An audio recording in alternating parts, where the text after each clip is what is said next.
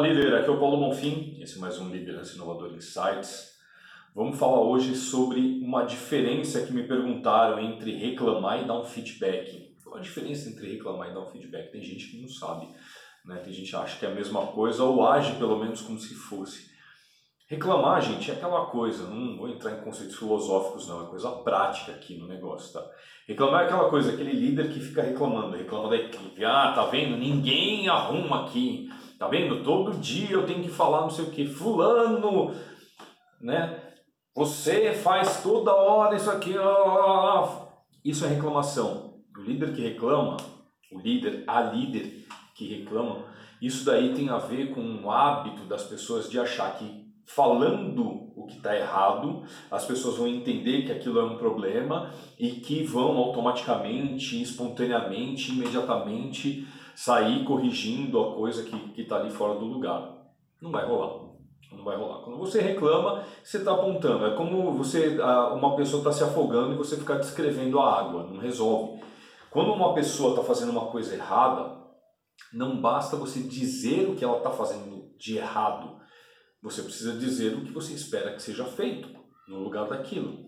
Então, no caso de um feedback, e aí tem alguns tipos de feedback, o feedback específico, para quando você líder vê na hora ali no negócio acontecendo, imediatamente, uma pessoa fazendo uma coisa que não está legal, que está errada, que é imprópria, que é inadequado, que pode causar um problema, etc., e você precisa que a pessoa mude, você tem que falar para ela o que você espera que ela faça.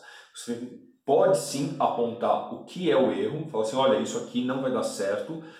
Você pode até, dependendo se você tiver tempo, explicar o motivo, mas de qualquer forma você já tem que falar o que você espera que seja feito no contrário. Né? Então, olha, isso aqui não pode ser feito desse jeito, precisa colocar mais tal coisa. Olha, você não pode mandar e-mail com cópia para todo mundo, os próximos e-mails você tem que mandar só para as pessoas envolvidas. Olha, você não pode pegar e quando o cliente pedir isso, você tem que falar o que você espera depois. Tá? Eu uso uma brincadeira, uh, um exemplo uh, de vida né, simples que, que para mostrar isso daqui, mas eu me lembro minha filha mais velha, é um, um grande professora minha em muitas coisas, né? E eu me lembro que ela estava tomando um sorvete, uma vez a gente estava andando no shopping tomando um sorvete, e ela estava com um sorvete assim inclinado, né? E eu falei para ela, filha, é, o seu sorvete, o seu sorvete vai cair. O seu sorvete vai cair. E ela continuava com a mãozinha inclinada. Eu, filha, o sorvete vai cair, o sorvete vai cair. Até que eu reparei que eu estava anunciando o que aconteceria, mas eu não falei para ela o que eu esperava que ela fizesse. E aí eu falei, filha, sua mãozinha tá torta, endireita a mãozinha para o sorvete não cair, filha. Aí ela foi, ficou com a mãozinha direitinho. Ela falou assim, ó, se você inclina assim, o sorvete cai. E aí ela começou a andar direitinho. E assim é com qualquer pessoa. Mostra para ela por que, que aquele comportamento, aquela atitude que ela tem vai dar errado, pode dar errado e como que ela faz para corrigir. Ah, Paulo, e se a gente fala e a pessoa não corrige?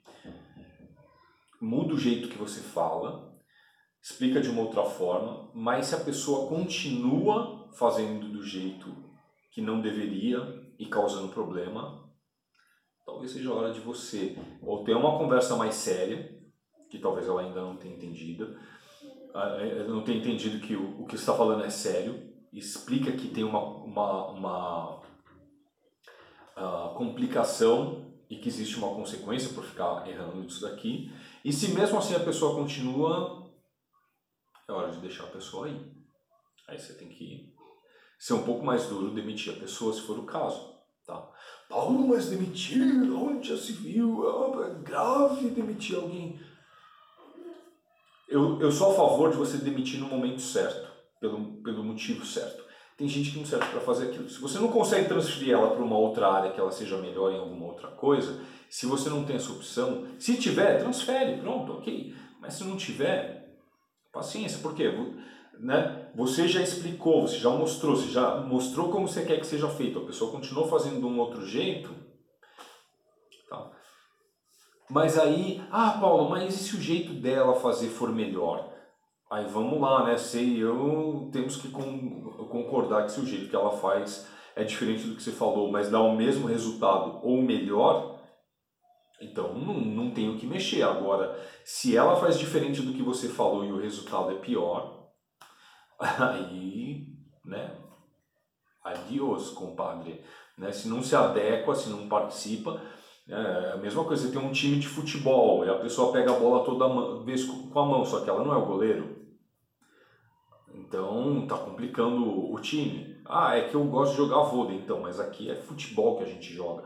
Vôlei em outro lugar, então vai ser feliz na quadra de vôlei. Aqui não é o seu lugar. Simples assim, turma, sem raiva, sem mágoa, sem, sem causar problema. Tá ok? Gostou? Curtiu essa mensagem? Curtiu esse vídeo? esse insight poderoso, deixa sua curtida, deixa seu comentário, me fala o que, que você achou. Se você lembrou de algum case parecido, escreve aqui, conta que eu quero saber, tá bom? E compartilha com quem você acha importante. Compartilha com quem é importante para você. É, esse é o tipo de informação que eu levo nas minhas palestras, nos meus treinamentos, para ajudar você e sua equipe a liderarem com mais eficiência, cuidarem melhor das pessoas que estão com vocês, tá ok? A gente se vê no próximo Insight. Um grande abraço.